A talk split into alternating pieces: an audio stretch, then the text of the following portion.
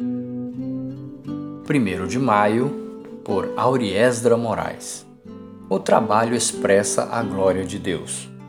O Senhor Deus colocou o homem no jardim do Éden para cuidar dele e cultivá-lo.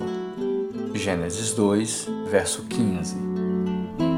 Alguns pensam que o trabalho é consequência da queda, mas isso é uma grande falácia, pois o homem, macho e fêmea, foi criado para trabalhar.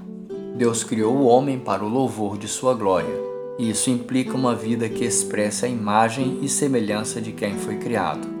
Posso dizer que o trabalho é consequência da imagem e semelhança que temos de Deus.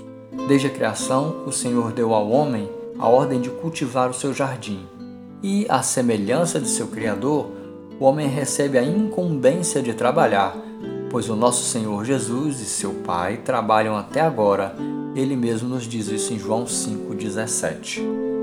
O trabalho é uma dádiva de Deus.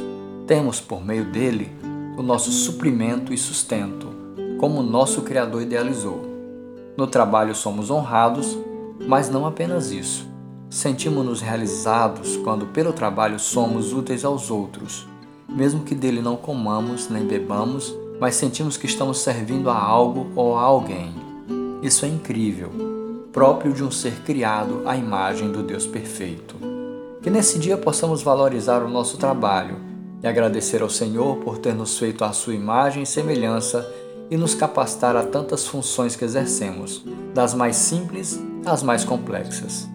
Que a glória de Deus seja mostrada poderosamente através de nossas vidas e que não esqueçamos que quem trabalha também deve descansar. Aproveite hoje.